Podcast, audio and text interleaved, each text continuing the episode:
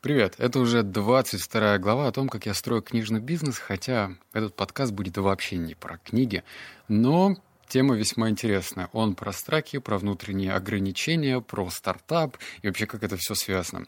Смотри, ты уже увидел э, подводку, про что я буду говорить, э, но сначала мне, наверное, стоит рассказать про бизнес-идею, которая пришла мне в голову. И ты, как мой непосредственный слушатель, бро, сестро, как можно, сестро, бро и сестро, да. В общем, э, я хотел бы с тобой посовещаться. У меня тут э, было одно прозрение, я пытаюсь э, прислушиваться к своим внутренним знакам, которые мне что-то намекают, что нужно делать, что не нужно. Короче, примерно 4 месяца назад, когда я вошел в крипту, у меня был такой подход. Типа, я не буду вытаскивать деньги до тех пор, пока не пойму, э, на какой проект. И вот сейчас мне пришло понимание, что мне кажется, я знаю, в какой проект я хочу вкладывать. Я вернулся в Россию, не знаю, выгодно, невыгодно, но, в общем, заработал я на криптовалюте. За счет того, что я не этот... Не дурной чувак, который покупает себе Гуччи, кеды, джинсы, Дольче, Габбана. Вот без этого всего пафоса я, в принципе, на себя денег мало трачу. Э, я решил вкладывать в бизнес, причем вкладывать по-крупному. С одной стороны, это херовая затея, потому что так стартап не делается. С другой стороны, мне почему-то, опять же, на интуитивном уровне кажется это хорошо. Итак, идея. Все, как мне кажется, стремится куберанизации. Не урбанизации, а куберанизации. То есть все бизнес-идеи должны быть такими же простыми, что можно было что-то заказать по клику. То есть Uber заказывается через одну кнопку. Ты указываешь адрес, нажимаешь кнопочку, и водитель к тебе приезжает. Идея следующая. Я хочу сделать платформу, на которой можно будет размещать разные анкеты по поиску инвестиций. Ну, например, там, я чувак из Новосибирска, хочу открыть э, барбершоп у нас в городе. У меня есть вот такая уникальная идея, я хочу, чтобы меня стригли только голые девушки, э, например. Да? Мне нужно для этого проекта 3 миллиона рублей. Ты размещаешь анкету, будет очень удобный сайт, э, там не просто ты пишешь как-то, тебе, например, сама блоговая платформа подсказывает, как лучше оформить, где лучше поставить картинку и так далее. Но, естественно, такие сайты по поиску инвестиций есть. Даже есть аналоги типа Boomstarter или Kickstarter, там просто собираются деньги на проект. Но я хочу сделать иначе. Я хочу сделать э, живой подход к этому процессу, потому что э, самый главный аналог сейчас это Bibos сайт.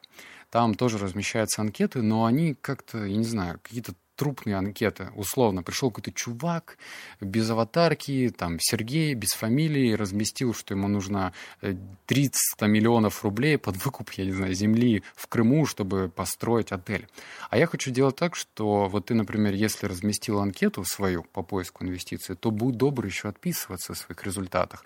Да, тебе нужны деньги, но что тебе мешает, я не знаю, поделиться результатами прошедшего дня. Например, там да, я ищу деньги, но при этом вот у меня есть знакомый, и мы вот бесплатно сделали логотип. Или да, я ищу деньги, но при этом я уже обзвонил всех арендаторов, узнал, э, не знаю, там, ставку э, за аренду коммерческой недвижимости по первым этажам центрального района. И вот я сделал такую табличку и взял ее, выгрузил под карточку. Или я уже, э, например, встал на интересные...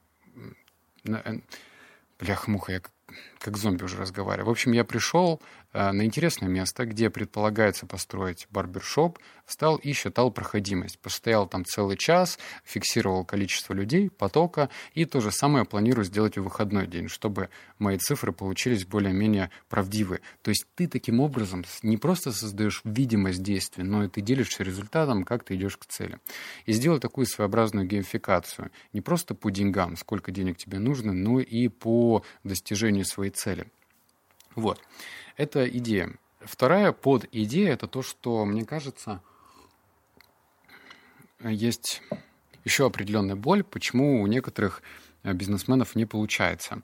Это то, что нет правильной команды, причем правильной команды партнеров. Предположим, тебе достался семейный бизнес, у тебя родители занимались выпечкой, и ты теперь Рома-пекарь ты имеешь хорошие рецепты, хорошую продуктовую линейку, ты понимаешь, как делать офигенные пирожки и пирожные. В общем, ты молодец. Но проблема в том, что твоя пекарня уже устарела, ее многие жители, местные жители проходят стороной, потому что в ней неуютно, э, в ней не очень приятно находиться, в принципе, и продажи идут так себе. То есть ты как продуктолог красавчик, а как дизайнер не можешь сделать интересный, располагающий к себе дизайн, и как управляющий бизнеса тоже не можешь настроить все бизнес-процессы. То есть по факту тебе на самом деле не хватает двух человек.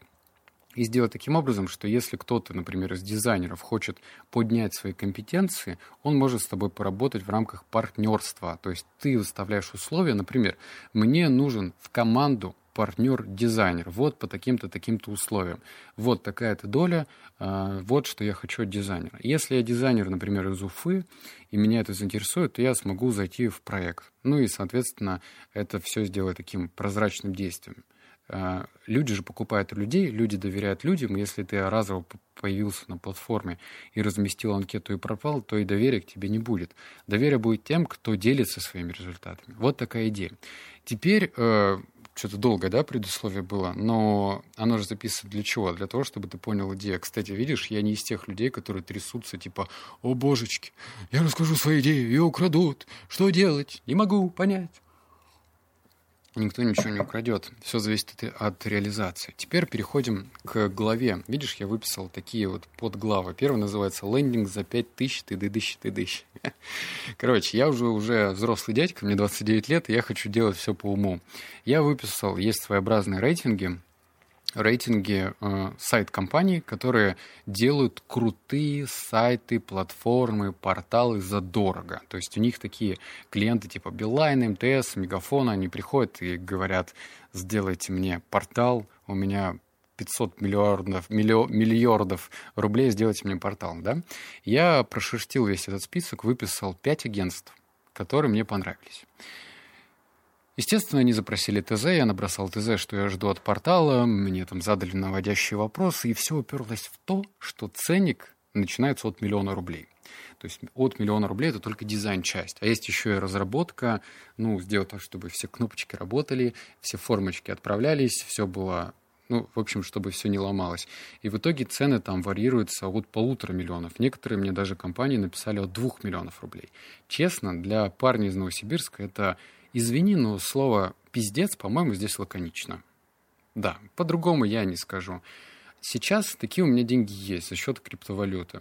Вроде я могу себе это позволить, с другой стороны, э, точнее, одна сторона, я понимаю, что лучше сделать сразу хорошо, и я знаю то, что я лучше сделаю такой отличный продукт, который будет понятен, приятен и мне сам будет интересно. К тому же это такое, как сжигание моста, да, потому что ты ну, понимаешь, что тогда в халтуре тебе не получится. Ты уже вложил большие деньги, лучше тогда идти до конца. С другой стороны, мой опыт, он такой, типа, еврейский. Я знаю, как создаются эти порталы. Привлекаются люди, может быть, на подряд, те же самые дизайнеры. Может быть, эти люди находятся в штате, но, блин, такая маржа, это слишком много за портал, за сайт, полтора миллиона рублей, например, или два. Сроки строят в районе двух месяцев.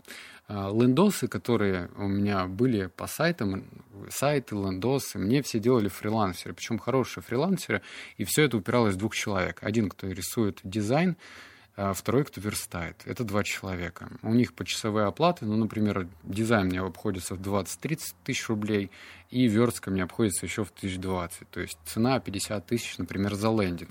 Я знаю, что у всех разные цены, каждый платит, э, у каждого продукта есть своя покупатель, у каждого покупателя есть свой продавец. Мне все это известно. Я просто делюсь с тобой каким-то внутренним непониманием. Это слишком большая разница. С одной стороны, я готов ринуться и попробовать свои силы. Но мне, кстати, интересно послушать твое мнение. Что ты сам считаешь, э, можешь написать в комментариях. Я чуть позже скажу, где это делать.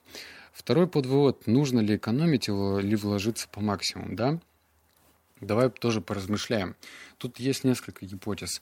А, вот, например, портал Книгли я как раз тестирую за разряды минимальных телодвижений. Это сайт, который делается на открытой CMS-платформе WordPress.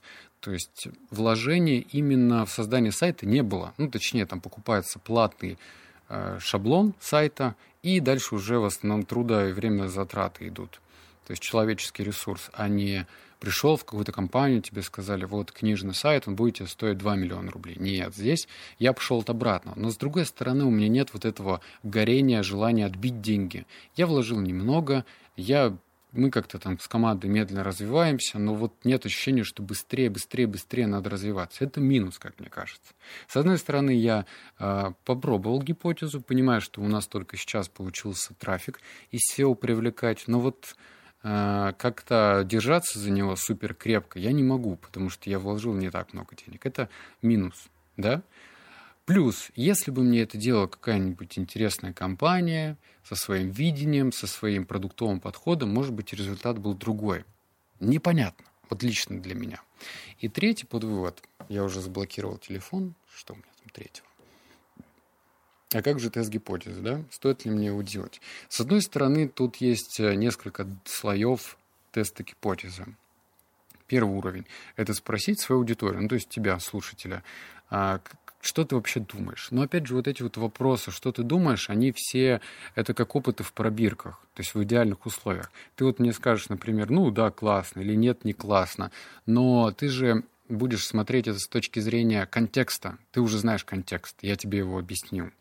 Но если бы ты был бы незнакомым для меня человеком, точнее, я бы был бы для тебя незнакомым человеком, и попади ты на этот сайт, может быть, ты вообще ничего не понял. Или бы понял, и тебе стало интересно. Хрен его пойми. Все вот эти вот исследования, когда собирают фокус-группы и спрашивают, ну что, ребята, будете ли вы пользоваться этим шампунем с таким дизайном, я не верю в этот подход. Второй уровень теста гипотезы – это когда собирается MVP-шечка, минимальная жизнеспособная модель, и на основе нее набирается трафик и проверяется. Я прогорел в этом случае. У меня был опыт, я уже не помню, 19 год, по-моему, это был.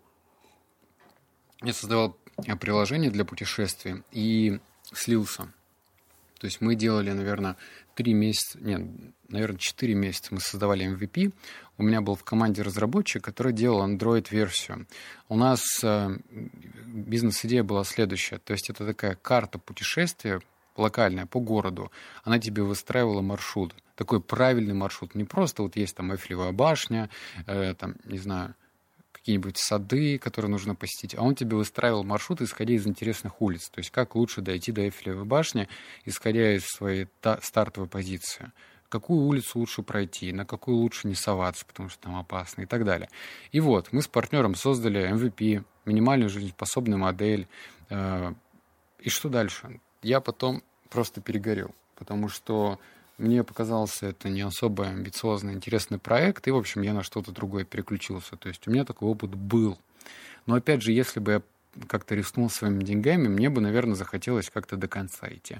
Спорно, видишь, да? То есть это тот подкаст, где я не даю четких ответов. Вроде у меня был опыт и там, и там, например, вот сейчас в телеграм-канал «Книги на миллион» я вложил очень много денег. Я, естественно, его веду каждый раз, у меня есть обязательства, у меня уж есть интерес поднимать качество, поднимать уровень озвучки, чтобы это было интересно. Я вложился в деньгами. А если бы, может быть, я чуть-чуть, знаешь, вот пальцем воду макнул и такой, ой, чуть-чуть, ну все передумал то, может быть, я и бросил бы это затею. Некоторые люди, которые заходят в Телеграм, они вот услышали, здесь высокая маржа, тут нужно много зарабатывать, они вкладывают, например, 300 тысяч, и за 300 тысяч они получают, не знаю, там, сколько? 15 тысяч подписчиков. А на 15 тысяч подписчиков ты реклам много не продашь. И все, и загибается проект, потому что он не рентабелен.